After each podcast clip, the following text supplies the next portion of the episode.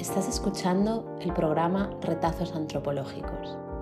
Te queremos acercar a las últimas publicaciones de la antropología iberoamericana. Buscamos conocer detalles del quehacer etnográfico, su amplitud y sus límites, sea clásico o disperso, interrumpido, fraccionado o de tipo patchwork. Queremos conocer los dilemas y certezas de nuestras invitadas. También hablamos del rol cambiante del informante, colaborador, coautor y de la utilidad social de la investigación. No tienes que saber de antropología para que disfrutes de los episodios y si quieres, discutas con nosotros.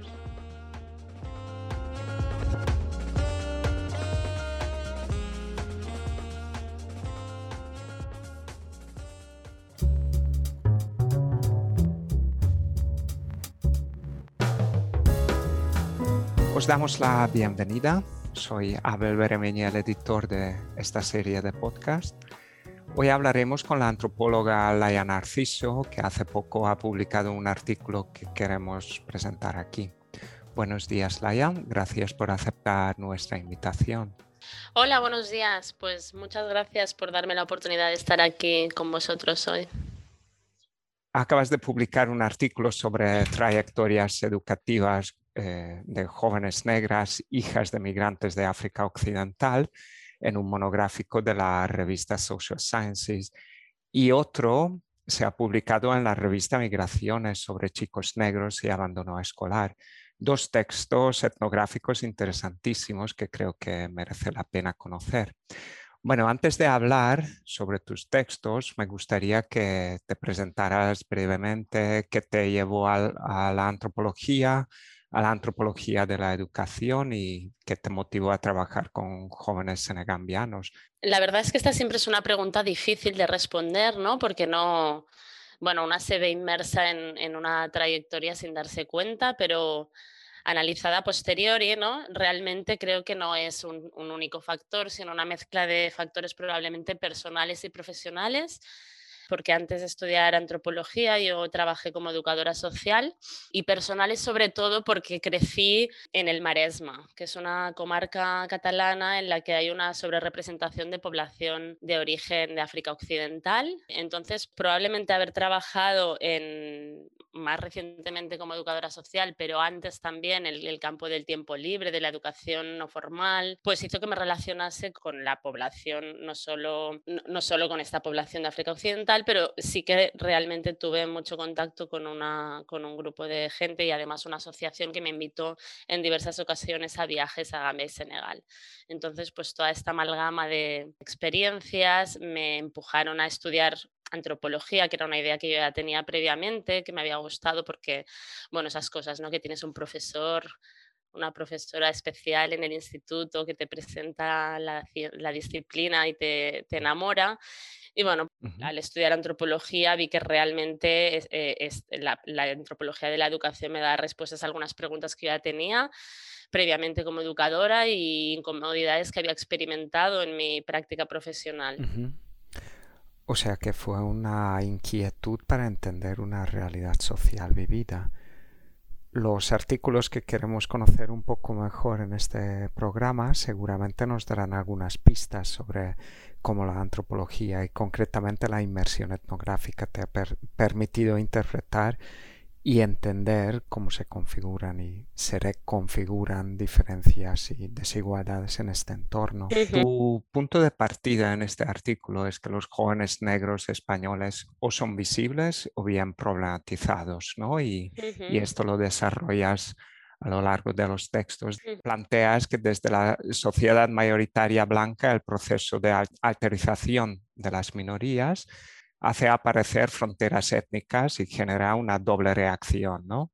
Es muy interesante cómo observas que por una parte esta reacción se desarrolla en un trato paternalista ¿no? hacia las niñas y mujeres y por otra parte la acusación de sus familias y comunidades por su cultura retrasada que no les permite avanzar o desarrollar su, su movilidad social para mí la, tesis principal de este texto es que muy en contra de lo que piensa la sociedad, las limitaciones eh, que encuentran en, sus trayectorias eh, las chicas, sobre todo, se deben a, procesos de racialización. Y además, esto ocurre no tanto en sus comunidades, sino más bien en las escuelas y en el mercado laboral, que representa que tendrían que ser espacios principales de, inclusión social. Sí, pues exactamente, ¿no? La idea eh, en este trabajo lo que intento es, como bien dices, hacer responder a esta idea mm, extendida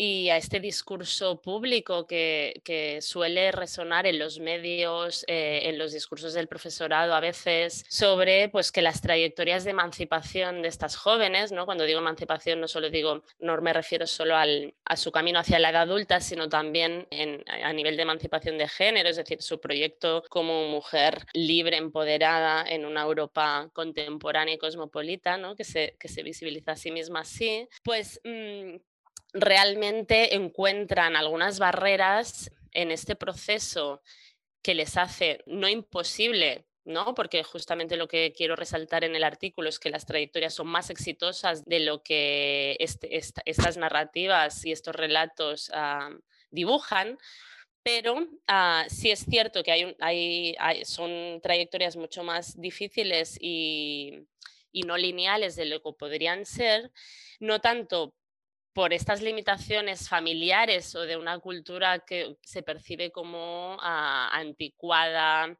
¿no? que pretende mantener a las mujeres en el espacio familiar o como el cuidado y la reproducción como su única tarea, pues en, la etnografía no encontré esto. Realmente encontré familias que animaban a las hijas a estudiar eh, mayoritariamente. No digo que no haya casos que ocurra, pero mayoritariamente eh, y especialmente en los casos en los que trabajé, mm, sí, los discursos de las familias eran de alentamiento, eran discursos preescolares y entendiendo aún ellos la escuela como una palanca de movilidad social claramente. Por lo tanto, con altas expectativas hacia sus hijas e hijos. Cosa que no vemos tanto en el mercado laboral, ¿no? Porque aunque las chicas tengan esas trayectorias más exitosas, su incorporación posterior al mercado laboral continúa siendo complicado.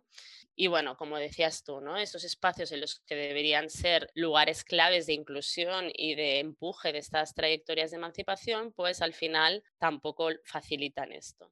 Sí, es súper interesante cómo describes que en realidad las familias eh, tienes unas aspiraciones positivas y, depositan bastante confianza en la escuela como, como espacio, como un instrumento de movilidad y en realidad la, la experiencia diaria les hace una decepción muy, muy grande cuando se, eh, eh, se, dan cuenta que no es así. O los costes son muy altos ¿no? Para esta experiencia de movilidad. Sí, exacto. Y sobre todo, bueno, de hecho este fue el punto de inicio que, que dio paso a, a, mi tesis, porque me pidieron este trabajo, una entidad, una entidad de África Occidental en, en el Maresma, me, me, comentaron, me compartieron su preocupación respecto a lo que estaba sucediendo con sus hijos, especialmente varones. Eh, ¿no? Decían, hemos venido aquí para que tengan un futuro, una vida, y ellos están todo el día en la plaza, sin futuro.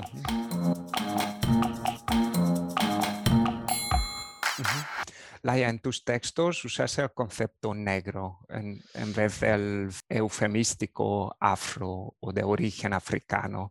Entiendo que esto tiene que ver con la visibilización de su condición racializada en sus experiencias cotidianas. Ah, sí, el uso de negro tiene distintas ah, connotaciones y sí que es ah, un uso a propósito. ¿no? Para empezar, eh, intento mm, utilizar el etnónimo más utilizado por los propios jóvenes durante la etnografía, ¿no? Ellos se describían a sí mismos como negros y negras mm, con esta palabra, ¿no? Pero en segundo lugar también porque los jóvenes de esta edad y de este territorio aún no estaban vinculados a un proyecto político vinculado a la, a la, diáspora afrodescendente. También para responder al término más utilizado por la academia, que es el de subsahariano, y que realmente algunos autores han definido como un término incluso racista porque mm, es eurocéntrico, ¿no?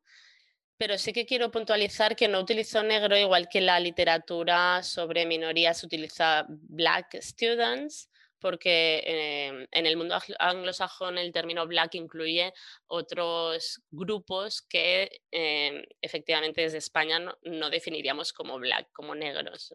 Habla un poquito de la segunda generación, que, es un grupo, mm, sobre todo es una generación que obviamente sus experiencias son completamente diferentes. Bueno, me centré en ese grupo de edad, como he dicho antes, simplemente porque fue como mm, me pidieron realmente mm, ver, ayudar a, esta entidad a ver qué estaba pasando con sus hijos e hijas en la educación paralelamente al momento en el que yo empezaba a trabajar en un proyecto sobre abandono escolar.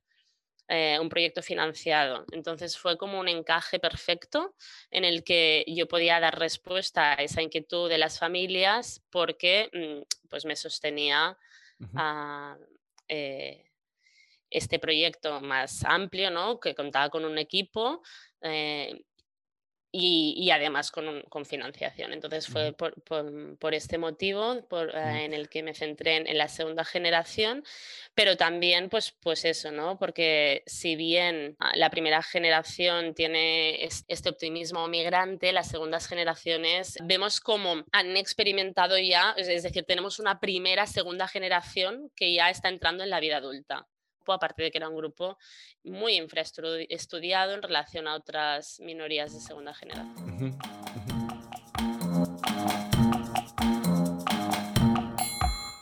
Vale, volviendo un poco al, al artículo, dices que la aproximación etnográfica es importante porque es capaz de revelar las contranarrativas de los chicos y chicas que a menudo no se escuchan o bien no se expresan directamente.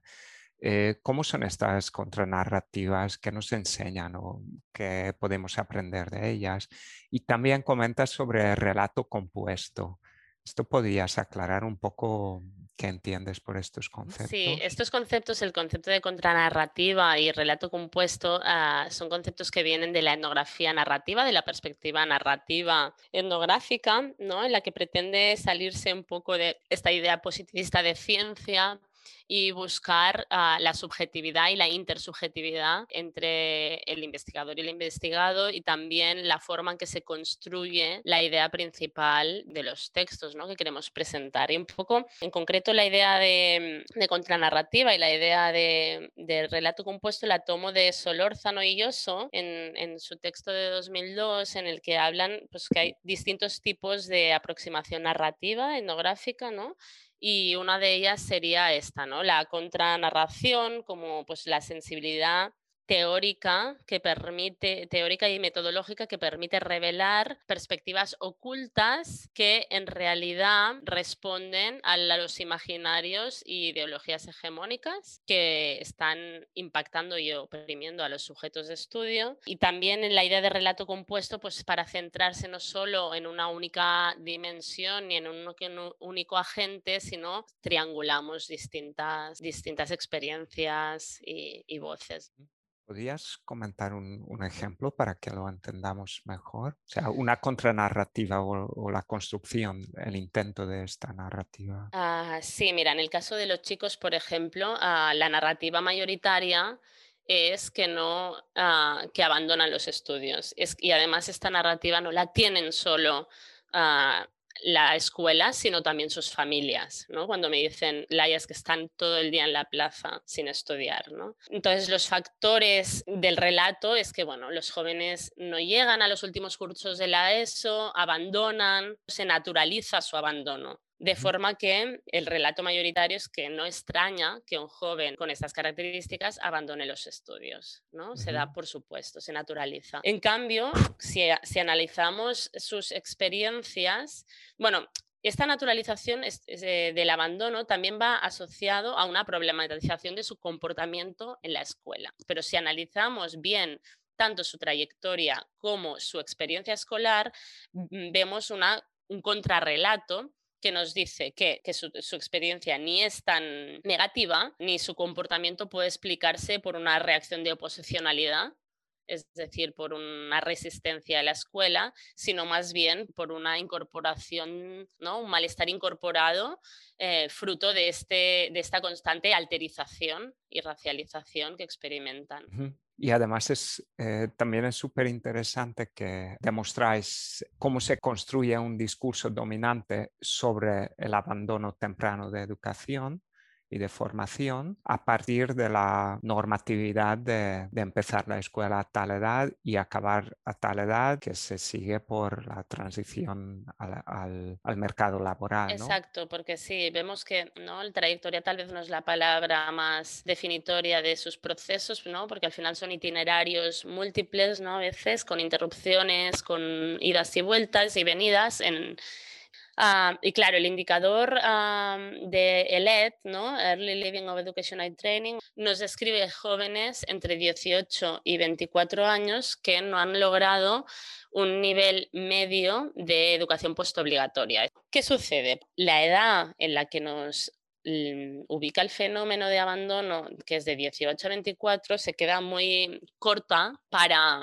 para seguir las trayectorias de estos jóvenes involuntariamente alimentando el relato del abandono. Un ejemplo etnográfico que encontré y con el que empiezo el artículo de, chicos, bueno, el que empezamos, yo y la coautora Silvia Carrasco, es el de un joven que me lo encontré por casualidad después de un par de años de haberlo visto en, la, ESO, en la escuela, y me cuenta que está en, en ciclos formativos, ¿no? Y, yo me quedé sorprendida. Exactamente, sí, fue muy simbólico. Es, es, una metáfora muy interesante porque me lo encontré justamente en un ascensor que estaba estropeado. Entonces fue, realmente tenemos el ascensor de la movilidad social un poco estropeado. Y bueno, gracias a que estaba estropeado, tuvimos esta conversación informal que me dio un montón de datos y me, me, me, hizo realmente inspirarme a escribir este, este artículo. Entonces, claro, en la escuela de secundaria, una vez el chico sale por la puerta, ya le pierden la pista, no hay un seguimiento a las trayectorias. Entonces, si él el día que salió de la escuela había abandonado, ya queda como en el imaginario de la, de la escuela como abandono, que invisibiliza las trayectorias de éxito que luego veremos si realmente tienen un impacto en el mercado laboral y la incorporación social, que esto lo pongo en duda, ¿no?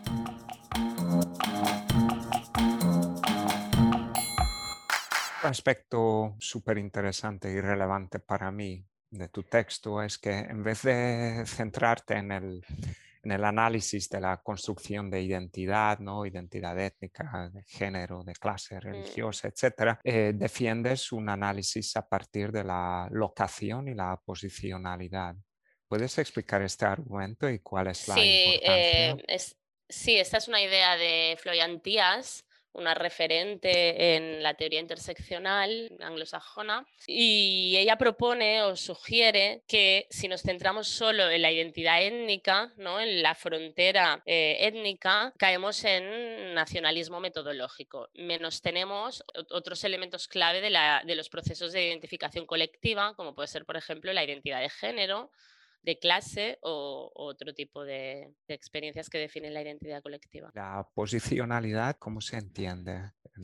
En, una situación etnográfica como la tuya? O sea, como... La idea es que no nos centramos tanto en, en, definir cómo los jóvenes se identifican y en el relato sobre su identidad, sino vemos cómo la posición o la ubicación en un espacio en concreto les ha, hecho que incorporen o ha hecho que experimenten un tipo de, y emerja desde su relato un tipo de identificación. Entonces es un poco no esencializar la mirada ¿no? desde un inicio, sino metodológicamente dejar ver cómo la estructura social en el fondo, porque cuando hablamos de posicionalidad hablamos de qué lugar en la estructura social estás ocupando y cómo eso produce o tiene impacto en tu experiencia cotidiana. Por ejemplo, recuerdo una chica que me, que me contaba cómo el hecho que la hubiesen ubicado en una escuela concertada había hecho que ella sintiese constantemente eh, la diferencia me decía, me sentía diferente. Entonces yo decía, ¿por qué te sentías diferente? ¿no? decía, claro, porque allí todos eran pijos y yo era negra. Entonces es bastante relevante esta frase porque vemos cómo está, está contraponiendo en su relato la negritud al no ser pija, por lo tanto, a la clase social. Realmente la diferencia que ella sentía no era tanto por, el ser negra, sino que el hecho de ser negra la, la identificaba, no, al menos no ser de clase media.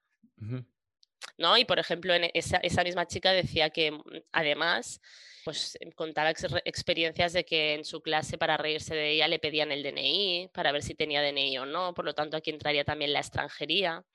Pero claro, ella, ella se, se había sentido más cómoda en su escuela pública de primaria, donde había también población de clase trabajadora, que no en el instituto eh, donde, concertado, donde al final la mayoría de población era de clase media y ella no encajaba.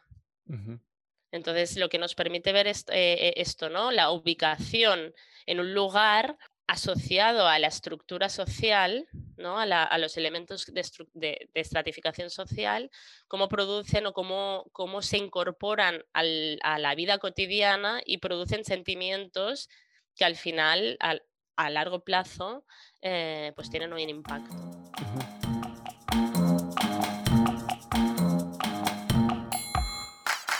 Eh, una pregunta para, los oyentes que, no han hecho nunca una etnografía escolar. ¿Qué quiere decir esto? ¿Puedes explicar cómo lo hacéis? Bueno, pues ah, la etnografía escolar trata de colarse en la escuela, que a veces es bastante complicado porque es una institución, pues para empezar, que tiene población menor. Y por otra parte, pues bueno, primero eh, eh, tienes que conseguir entrar en la escuela pero no solo en la escuela. Normalmente la etnografía escolar es multisituada y por lo tanto sí que tienes que explorar y familiarizarte tanto con la escuela como con su entorno, ¿no? El barrio en el que está la escuela, las casas de las familias que llevan a sus hijos en la escuela, los eventos comunitarios, ¿no? Entonces esto es lo que traté de hacer yo, ¿no? Me sentaba al final de la clase y observaba todo lo que sucedía y intervenía pues si el profesorado mm, me quería asignar un rol como de ayudante lo tomaba y además como estaba en las últimas filas junto con estos chicos que muchos de ellos estaban en las, en las últimas filas pues al final acababa teniendo una interacción bastante interesante ¿no? y constante con, con ellos y viendo lo que, lo que les pasaba. Otro aspecto, Laia, que, que quería comentar contigo es eh, un aspecto metodológico ¿no? que comentas. Eh, argumentas que mantienes una relación ética con tus informantes, destacando vuestras experiencias y posiciones compartidas como ser mujer, ser madre, etc. Estas sin duda son experiencias compartidas, pero ¿crees que otros aspectos como la blanquitud, tu ciudadanía, tu apellido incluso, estatus social, mm, remarca más una distancia irremediable? A ver, ah, sí que es, un tema muy relevante este, ¿no? Evidentemente he tenido muy en cuenta todas las cuestiones éticas durante el trabajo de campo, tanto por tratarse con, ah, bueno, pues por tratarse con población en la que eh, no comparto eh, uno de los temas claves de esta tesis, que son los procesos de racialización, ¿no? En los que de ninguna manera puedo tener un rol de insider, ¿no? Que se llama. Entonces, todas estas cuestiones del insider-outsider, la proximidad y la distancia del investigador con los sujetos de investigación, pues fue una reflexión profunda que tomé, pero a la vez sí que me planteaba dilemas de lo que dices tú. Aún así, leyendo literatura sobre cómo gestionar esta, esta diferencia con los sujetos de la investigación, me di cuenta que realmente sí que hay una distancia que existe, pero yo no diría irremediable. No es que sean elementos que me conviertan en insider, porque obviamente no soy insider de la comunidad, pero sí que me acercaban y me permitían la existencia de cierto rapport, ¿no? De, establecer una relación con empatía, ¿no? Y que las jóvenes también, y los jóvenes en algunos casos, pudieran sentirse identificados, abiertos, sinceros y confiados.